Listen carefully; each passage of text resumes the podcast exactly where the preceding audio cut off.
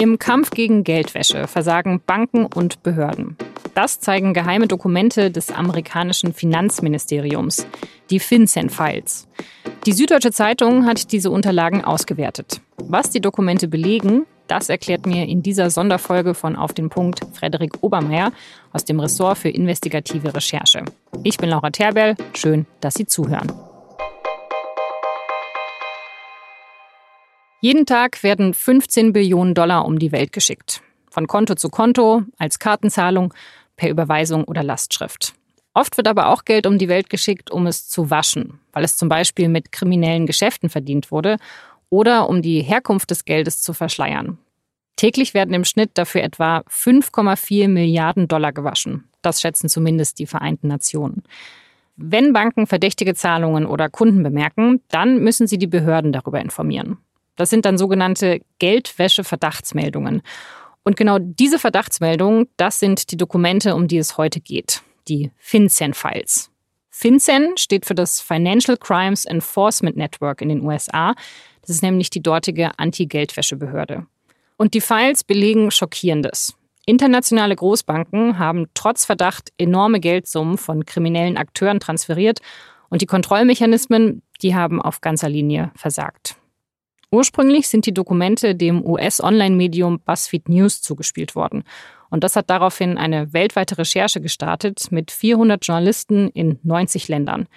In Deutschland haben SZ, NDR und WDR die Dokumente ausgewertet. Und über diese FinCEN-Files spreche ich jetzt mit Frederik Obermeier aus dem Ressort für investigative Recherche. Frederik, bei den FinCEN-Files geht es ja um Geldwäsche. Kannst du vielleicht zu Beginn unseres Gesprächs kurz erklären, was es eigentlich genau bedeutet, Geld zu waschen?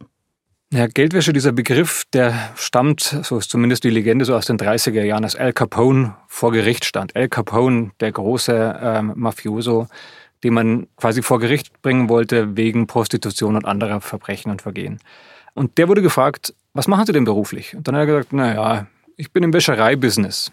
Und das stimmte auch in gewisser Hinsicht. Er hatte nämlich tatsächlich Reinigungsbetriebe gekauft und so die Legende ist, dass er dort dann quasi das Geld, was er aus Verbrechen hat, dann dort quasi unter das normale Geld gemischt hat, was er dort eingenommen hat. Das waren also wahnsinnig profitable Reinigungsbetriebe. Der Sinn ist also von Geldwäsche, vereinfacht gesagt, schmutziges Geld, das aus Verbrechen kommt, dass man das sauber macht, dass man niemand mehr ansieht, dass das von einem Verbrechen kommt und dass man deswegen dann zum Beispiel ein Haus, ein Auto oder sonst was damit kaufen kann. Aber wie kann denn eine Bank überhaupt feststellen, dass eine Überweisung verdächtig ist? Also was muss einer Bank verdächtig vorkommen? Zum Beispiel kann der Überweisungszweck verdächtig sein. Wenn zum Beispiel, und das ist jetzt auch ein Fall aus den FinCEN-Files, eine Firma 1,6 Millionen Dollar für Süßigkeiten ausgibt, dann könnte man da erstmal genauer hinschauen. Das kann natürlich eine Süßigkeitenfirma sein. Ich glaube, ohne jetzt einen Namen zu nennen, aber da gibt es so einige Süßigkeitenfirmen in Deutschland, die solche Summen manchmal überweisen. Hier war es aber so, dass das Geld das turkmenische Handelsministerium überwiesen hat und auf der anderen Seite stand eine schottische Briefkastenfirma. Da muss man sagen, da würde ich zumindest mal als Banker mal nachfragen und mal schauen, zumal Turkmenistan jetzt auch ein Land ist, was auch im Verdacht steht, laut Experten, für sehr, sehr viel Geldwäsche und auch Unterschlagung von Staatsgeldern. Banken haben ja eigentlich den Job, dass sie rausfinden, wenn es eben Verdacht gibt auf Geldwäsche. Wieso belegen denn jetzt die FinCEN-Files, dass das nicht funktioniert?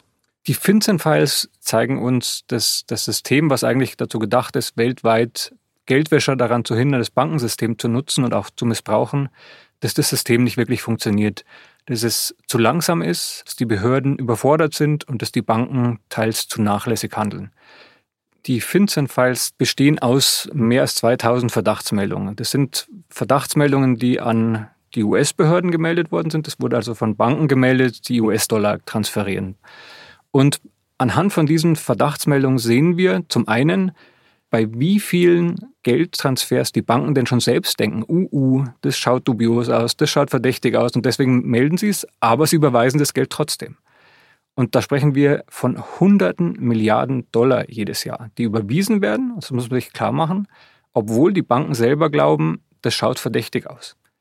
Dann sehen wir auch an den FinCEN-Files, dass diese Meldungen in vielen Fällen nicht innerhalb der vorgeschriebenen Frist abgegeben werden, nämlich in Amerika sind es 30 Tage, sondern oft Monate, zum Teil sogar Jahre später. Wir haben einen Fall gefunden, da wurde da werden jetzt womöglich irgendwelche Konnotationen mit dem Teufel kommen, aber nach 6666 Tagen ähm, wurde eine Geldwäsche-Verdachtsmeldung abgegeben. Das sind ungefähr 18 Jahre später, nachdem das Geld schon überwiesen worden ist.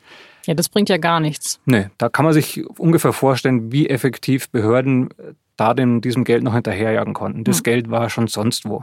Das war ausgegeben, in ein Haus oder in Betongold, wie man ja manchmal so schön sagt, investiert, aber das war sicher nicht mehr auf diesem Konto. Hm. Und daran merkt man eben auch, woran dieses System krankt. Und das liegt aber auch daran, dass die Banken, wenn sie erwischt werden, dass sie diese Meldungen nicht rechtzeitig abgeben, dass sie nicht gut genug hinschauen, wer denn da ihre Kunden sind, dass die Strafen zwar vielleicht auf den ersten Blick hoch sind, weil sie ja im Millionen- und Milliarden Euro- oder Dollarbereich sind, dass sie aber im Vergleich zu dem Geld, was Banken eigentlich jedes Jahr verdienen, wirklich sehr, sehr klein sind.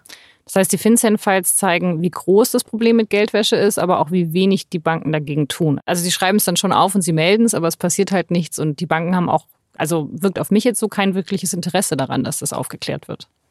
Ich glaube, die Banken haben Interesse daran, nicht äh, auf die Finger geklopft zu bekommen von den Behörden. Und ich sehe das Problem aber auch nicht nur bei den Banken, sondern das ist schon ein Problem, dass dieses ganze System an sich krankt. Also das Problem ist bei den Banken, aber eben auch bei den Behörden.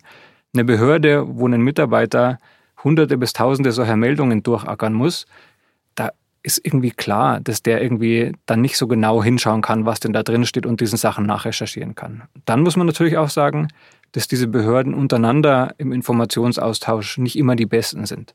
Da ist es dann zum Beispiel so, dass wenn die Deutsche Bank in Amerika den Behörden was meldet, oft die deutschen Behörden davon gar nichts erfahren oder erst sehr, sehr viel später. Und ich glaube, an diesem Beispiel sieht man auch, dass das dann einfach ein Problem ist, weil eigentlich muss man ja davon ausgehen, dass eine deutsche Behörde ein sehr, sehr großes Interesse daran mhm. hätte, zu erfahren, was denn eine Bank mit Hauptsitz in Frankfurt in Amerika an Geld überweist, was ihr verdächtig vorkommt.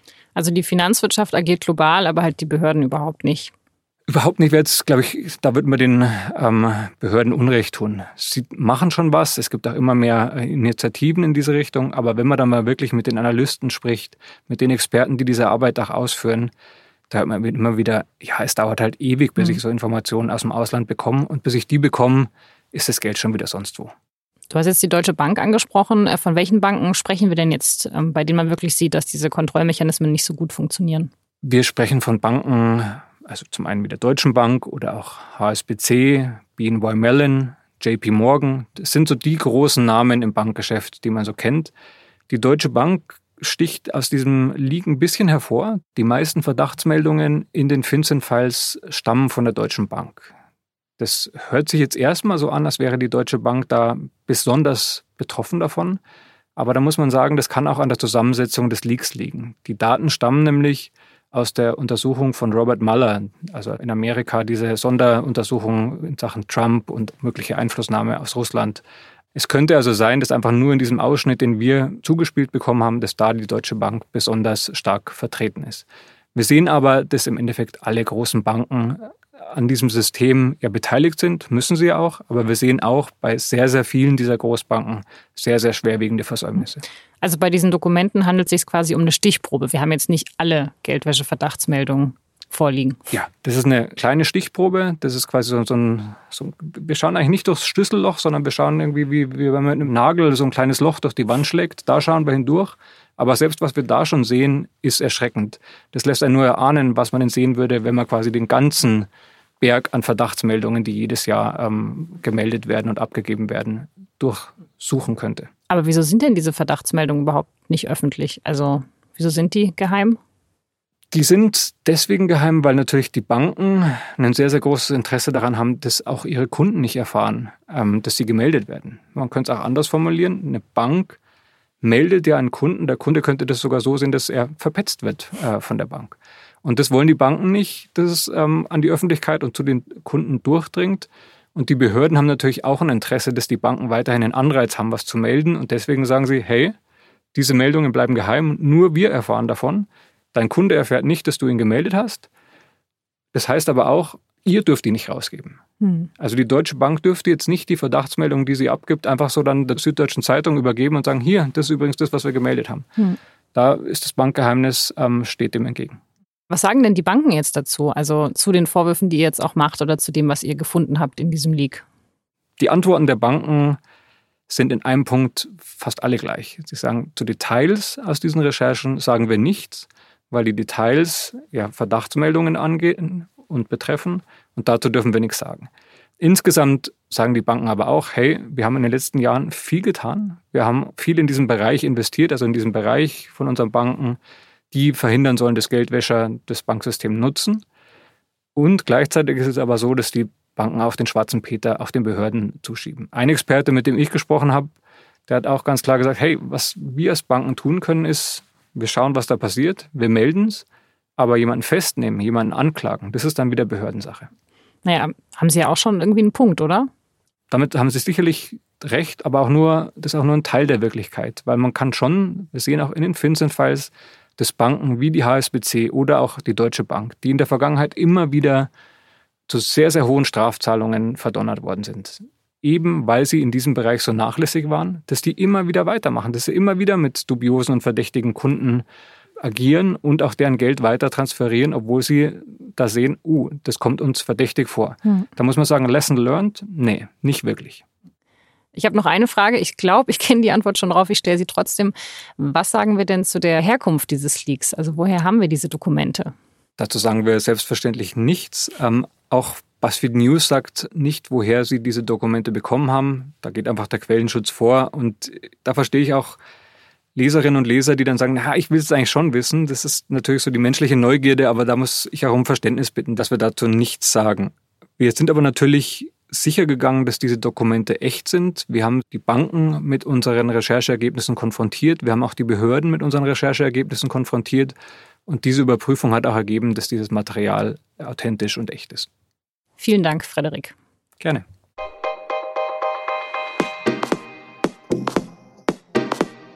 Das war diese Sonderfolge von Auf den Punkt. Alle Infos zu den FinCEN-Files gibt es natürlich in der Süddeutschen Zeitung vom Montag und online unter sz.de-FinCEN-Files. Also F-I-N-C-E-N Files. Vielen Dank fürs Zuhören. Die nächste reguläre Auf den Punkt Folge erscheint am Montag um 17 Uhr. Bis zum nächsten Mal.